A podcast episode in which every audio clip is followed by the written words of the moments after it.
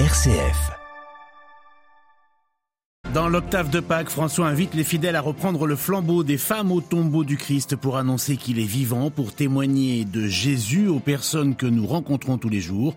Une annonce à faire cependant avec respect et amour, a dit François lors de la prière du Regina Chili. Nous évoquerons deux anniversaires dans ce journal. Le premier, celui des accords du vendredi saint qui a ramené la paix en Irlande du Nord, un accord qui un quart de siècle plus tard est bousculé par le Brexit et notamment les nouvelles règles entre l'Union européenne et la couronne britannique. Et puis le deuxième anniversaire, c'est le 60e de l'encyclique du pape Jean XXIII, Pacem Interis. C'était précisément le 11 avril 1963 alors que le monde était comme aujourd'hui sous la menace nucléaire. Ce sera notre avec le prêtre jésuite Pierre de Charentenay. Radio Vatican, le journal, Jean-Charles Puzolu. Bonjour, sur une place Saint-Pierre fleurie de mille couleurs et revenant sur l'épisode de l'Évangile dans lequel les femmes euh, disciples découvrent le tombeau vide de Jésus puis courent annoncer la nouvelle, François a distillé plusieurs enseignements lors de la prière du Regina Celli hier en ce lundi de l'ange Marine Henriot. Diversamente dagli altri, non restano a casa paralizzate dalla tristezza e dalla paura. Si ces femmes ont pu faire une telle découverte, c'est que, contrairement aux autres, elles ne sont pas restées à la maison, paralysées par la tristesse et la peur après la passion, mais elles ont décidé d'aller honorer le corps de Jésus en portant des onguents aromatiques. Elles ne se découragent pas, elles sortent de leur peur et de leurs angoisses. Voilà quel est le chemin pour trouver le ressuscité, a expliqué François. En effet, a-t-il développé, c'est beau, c'est quand nous annonçons le Seigneur que le Seigneur vient à nous. Attention cependant, il s'agit de faire une annonce sans propagande ni prosélytisme, mais avec respect et amour. Non facendo propaganda proselitismo, quello no. Annunciare una cosa, fare propaganda e proselitismo un'altra. La pierre du tombeau était scellée. Toute une ville avait vu Jésus sur la croix.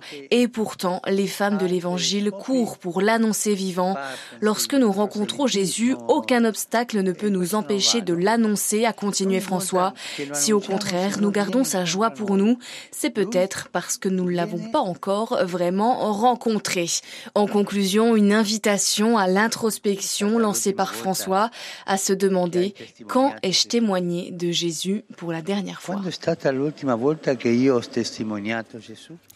Marine Henriot. Le 10 avril 1998, les premiers ministres britanniques Tony Blair et irlandais Bertie Ahern signaient l'accord de paix qui mettait fin à 30 années de troubles, terme employé pour désigner la guerre civile en Irlande du Nord, troubles qui ont fait plus de 3500 morts et 47 000 blessés sur une population d'un million et demi d'habitants. L'accord du Vendredi Saint célèbre donc ses 25 ans avec une cérémonie qui va rassembler aujourd'hui le président américain Joe Biden accompagné de Bill et Hillary Clinton ainsi que les anciens premiers ministres du Royaume-Uni et d'Irlande. Un anniversaire pour célébrer 25 années de paix, mais des tensions persistent, notamment après le Brexit, et des voix s'élèvent déjà sur la nécessité de réviser l'accord de 98 pour garantir la stabilité des institutions politiques. À Londres, Jean Jaffré. Ces dividendes sont notamment le retour à la paix civile malgré des tensions qui se font sentir depuis le Brexit.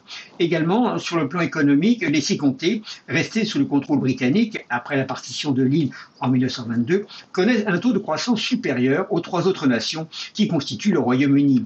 En effet, la province est restée dans le marché unique européen, mais ce qui implique des contrôles douaniers et sanitaires sur une partie de l'agroalimentaire et des produits provenant de la Grande-Bretagne et ce, aux grandes dames des unionistes protestants fièrement attachés à la couronne. Enfin, les forces de police accusées de collusion avec les loyalistes protestants ont été réformées. C'est au niveau des institutions politiques qu'un nouveau cadre, avec le soutien de tous les partis, est nécessaire. Au cours des six dernières années, Londres a pendant quatre ans administré directement la province par suite du blocage imputable au Sinn Féin, le parti républicain, et au DUP, le parti unioniste protestant, allié aux partisans du Brexit. Le président Joe Biden, qui est fier de son ascendante irlandaise, ne manquera pas de rappeler que les États-Unis sont garants de l'accord de paix lorsqu'il s'adressa aux étudiants de l'université d'Ulster. Londres, Jean Radio Vatican.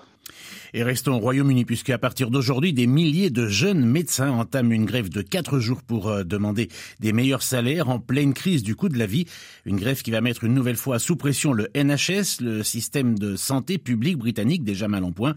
Le syndicat BMA qui représente les internes affirme que ces médecins ont perdu 26% de rémunération en termes réels depuis 2008 quand une cure d'austérité a été imposée aux services de santé. Ils demandent une hausse des salaires de 35%. Emmanuel Macron s'envole aujourd'hui pour une visite d'État de deux jours aux Pays-Bas, la première d'un président français dans le Royaume depuis 23 ans. Paris et La Haye vont signer demain un pacte pour l'innovation avec à la clé des coopérations dans le domaine des semi-conducteurs et de la physique quantique, ainsi donc que l'énergie. Le président brésilien, lui, entame un voyage en Chine après un report euh, fin mars dû à une pneumonie. Cette visite officielle de Luis Ignacio Lula da Silva chez le premier partenaire commercial du Brésil va se traduire en un concentré de rencontres bilatérales avec à la clé vendredi un tête-à-tête avec le président Xi Jinping. Les deux chefs d'État doivent échanger leur point de vue au sujet de la guerre en Ukraine, a fait savoir le chef de la diplomatie brésilienne.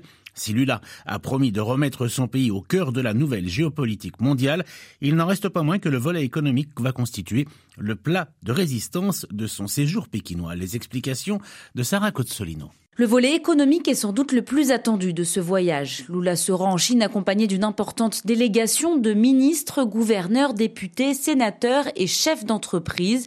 Le but, attirer les investissements chinois, signer de nouveaux accords commerciaux et renforcer les liens directs entre ces deux membres des BRICS. Au menu, par exemple, la possibilité de faire des échanges commerciaux dans les monnaies locales sans passer par le dollar américain.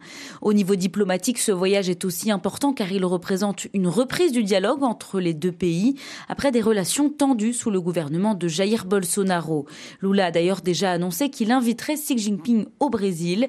Enfin, il aimerait s'associer à la Chine pour peser dans la résolution du conflit en Ukraine. Le Brésil ne fait pas partie des pays qui appliquent des sanctions contre la Russie. Préférant adopter une position de neutralité, le président brésilien défend la création d'un club de la paix hors Occident. Après quatre ans d'isolement diplomatique, Lula souhaite remettre le Au cœur des relations internationales. À Rio de Janeiro, Sarah Cozzolino pour Radio Vatican. Le mystère taïwanais de la défense déclare avoir repéré neuf navires de guerre chinois et 26 avions autour de l'île alors que Pékin a annoncé hier la fin de ses manœuvres militaires simulant un encerclement de Taïwan. Les opérations chinoises ont fait suite à la rencontre en Californie entre la présidente taïwanaise et le speaker de la Chambre américaine à laquelle Pékin avait promis de réagir. Un week-end de flux migratoire en Méditerranée. Plus de 3000 migrants ont été secourus depuis vendredi par les gardes-côtes italiens. Les départs vers l'Europe sont en forte hausse par rapport à l'an dernier, notamment depuis la Libye et la Tunisie. Les précisions d'Adélaïde Patrignani. Plus de 1200 migrants lundi, après 2000 autres depuis vendredi. Les opérations de secours se sont multipliées ces derniers jours pour venir en aide aux candidats à la traversée. Des opérations souvent complexes d'après les gardes-côtes italiens en raison du surpeuplement des embarcations. À bord des hommes, mais aussi des femmes parfois enceintes, des enfants, des personnes handicapées. La plupart des bateaux de fortune ont pour but l'île de Lampedusa à 130 km des côtes italiennes. La première porte d'entrée en Europe est devenue une zone ultra militarisée avec environ 1000 en poste pour 6000 habitants. Les migrants sont parqués dans un camp dans des conditions désastreuses. De quoi leur rappeler ce qu'ils ont pu quitter, notamment en Libye. L'Italie tire la sonnette d'alarme sur le risque de crise migratoire d'ici l'été. Plus de 14 000 migrants ont débarqué en Italie depuis le début de l'année contre un peu plus de 5 300 durant la même période l'an dernier et 4 300 en 2021. Le Haut Commissariat des Nations Unies pour les réfugiés constate quant à lui une hausse de 226% des départs en mer depuis la Tunisie par rapport à la même période l'année passée. Adélaïde Patrignani. En difficulté avec son projet de réforme sur la justice euh, momentanément suspendu, le premier ministre israélien Benjamin Netanyahou promet de restaurer la sécurité en Israël après une nouvelle flambée de violence et deux nouveaux morts hier, une israélienne et un palestinien. Attentats meurtriers, tirs de roquettes en provenance de Gaza, du Liban et de la Syrie, suivis de représailles israéliennes. La région est en proie à une vague de violence depuis l'éruption brutale le 5 avril en plein ramadan de la police israélienne dans la mosquée Al-Aqsa de Jérusalem, troisième lieu saint de l'islam.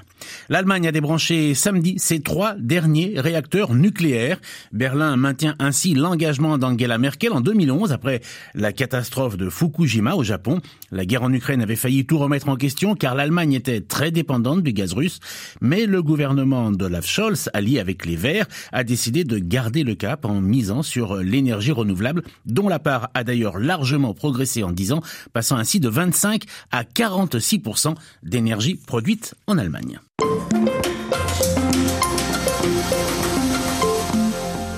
60 ans et un héritage diplomatique toujours pertinent. Il y a 60 ans paraissait la dernière encyclique du pape Jean XXIII en 1963, année charnière s'il en est du concile et des suites de la crise des missiles de Cuba.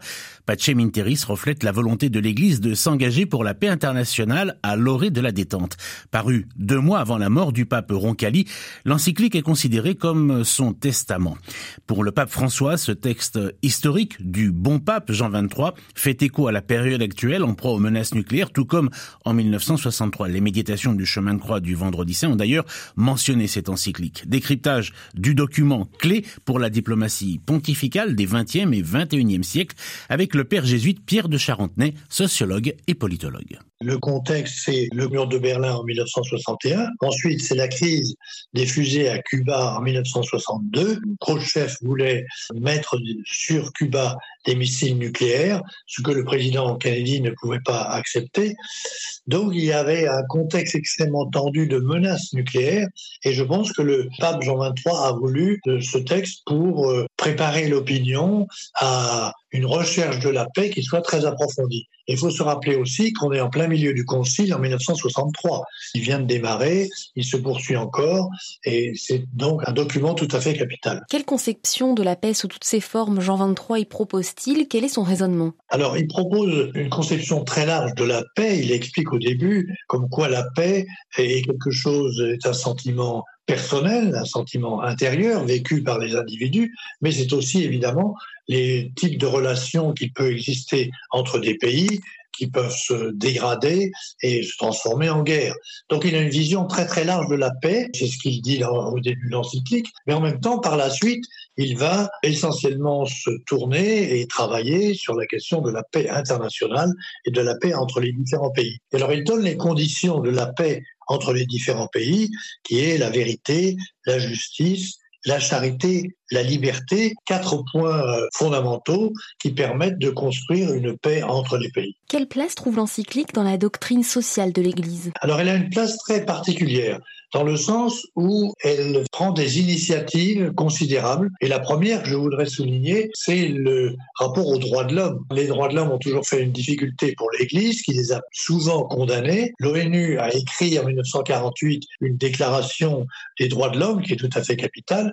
Et c'est la première fois que l'Église, par la voix de Jean XXIII, prend position sur cette déclaration du 1948 en disant que c'est un pas très important vers un ordre juridique de la communauté internationale. Et donc, il voit ce texte comme très positif, alors que l'Église précédemment avait une sorte de crainte que souligner les droits de l'homme, c'était supprimer les droits de Dieu. Et en fait, pas du tout. Alors, il va beaucoup insister sur les devoirs des chrétiens, les devoirs de tout homme, parce que cette encyclique s'adresse aussi à toute personne.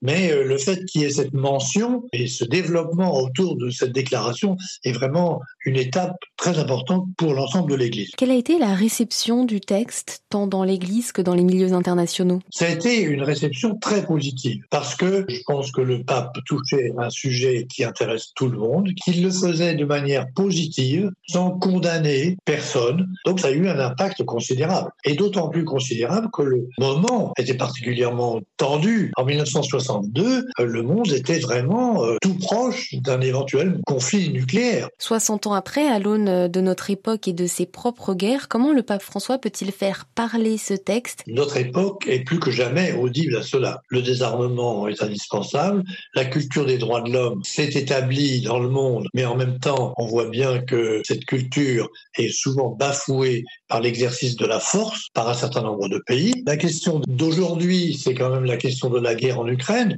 Et cette guerre, évidemment, elle invite à une réflexion sur la paix. Et elle montre combien c'est complexe, combien il faut rappeler aux belligérants le respect de ces questions fondamentales, de la justice, de la liberté, de la vérité. Cette répétition de la part de l'Église est absolument indispensable.